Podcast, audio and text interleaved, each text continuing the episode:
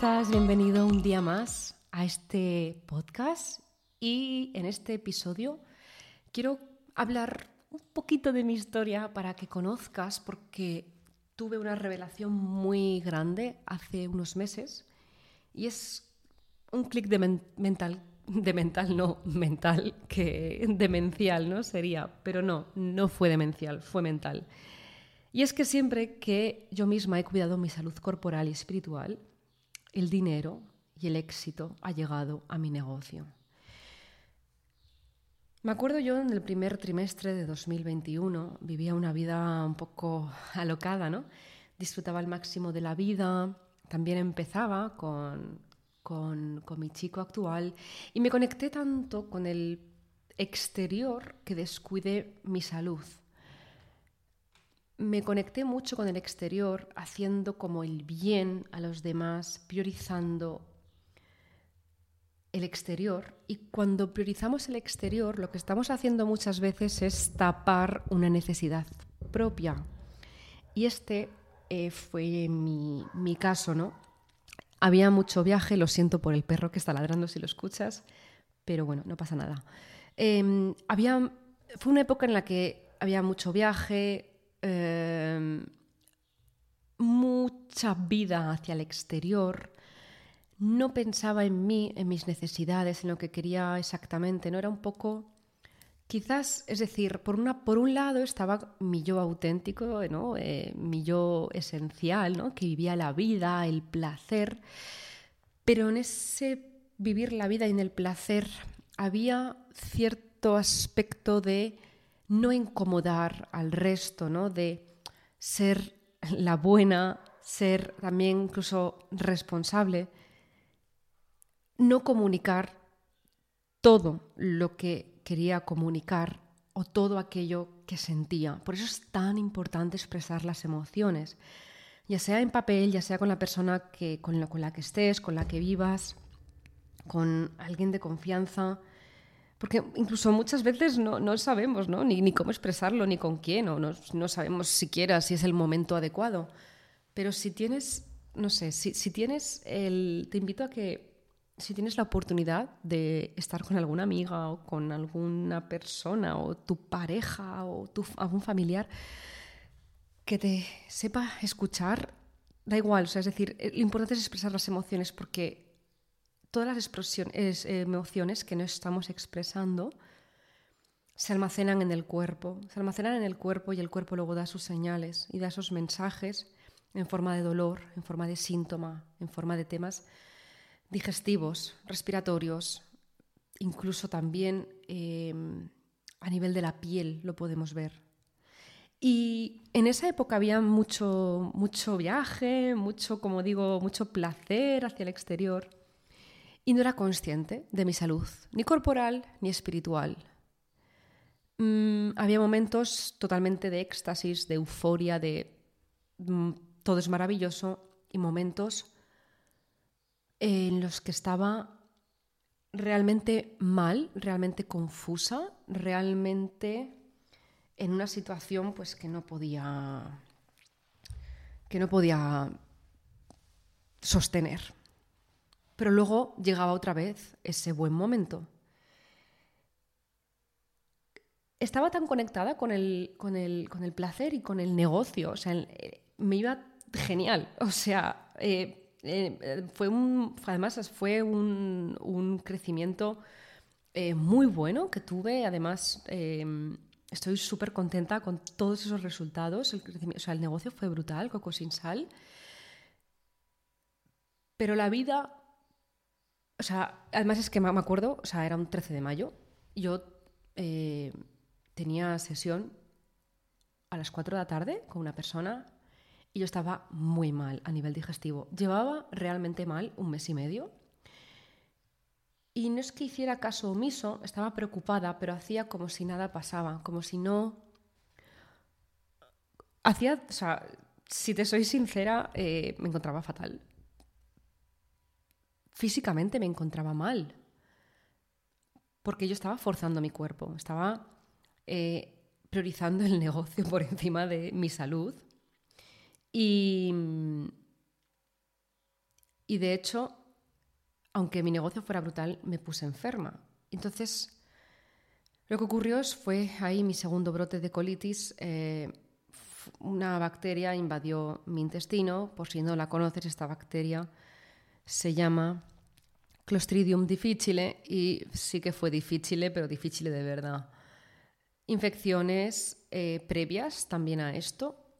Em, infecciones de orina, cosa que yo nunca había tenido. Creo que tuve una. Sí, fue una, sí, fue una en marzo. Y de ahí, claro, o sea, fue una mezcla de todo, ¿no? Fue una mezcla de, de no cuidar tanto mi, mi, autocuidado, ¿no? Valga la redundancia, mi alimentación, mucho viaje, mucho estrés, no expresar emociones, mucho antibiótico, todo se juntó. Entonces se produjo el entorno adecuado para que esa bacteria invadiera mi intestino y me produjera pues una colitis que me llevó al hospital durante seis días. Y me acuerdo, como te estaba contando, que a las 4 de la tarde del 13 de mayo tuve esa última sesión del día porque a las 5 pues tenía que marchar a urgencias, porque no era normal que yo fuera me despertara por la noche para ir al baño, que tuviera ese dolor, que tuviera no era normal, aunque a nivel físico, a nivel por fuera, pues todo pareciera normal. Efectivamente no era normal y estuvieron a punto de transfundirme incluso sangre porque los valores eh, sanguíneos, tanto de hierro como también a nivel todos los leucocitos, que para, bueno, los leucocitos, lo que es la serie blanca, ¿no? El sistema de defensa del cuerpo estaba totalmente descuajaringado, ¿no? Incluso la, eh, bueno, muchos valores que estaban fatal.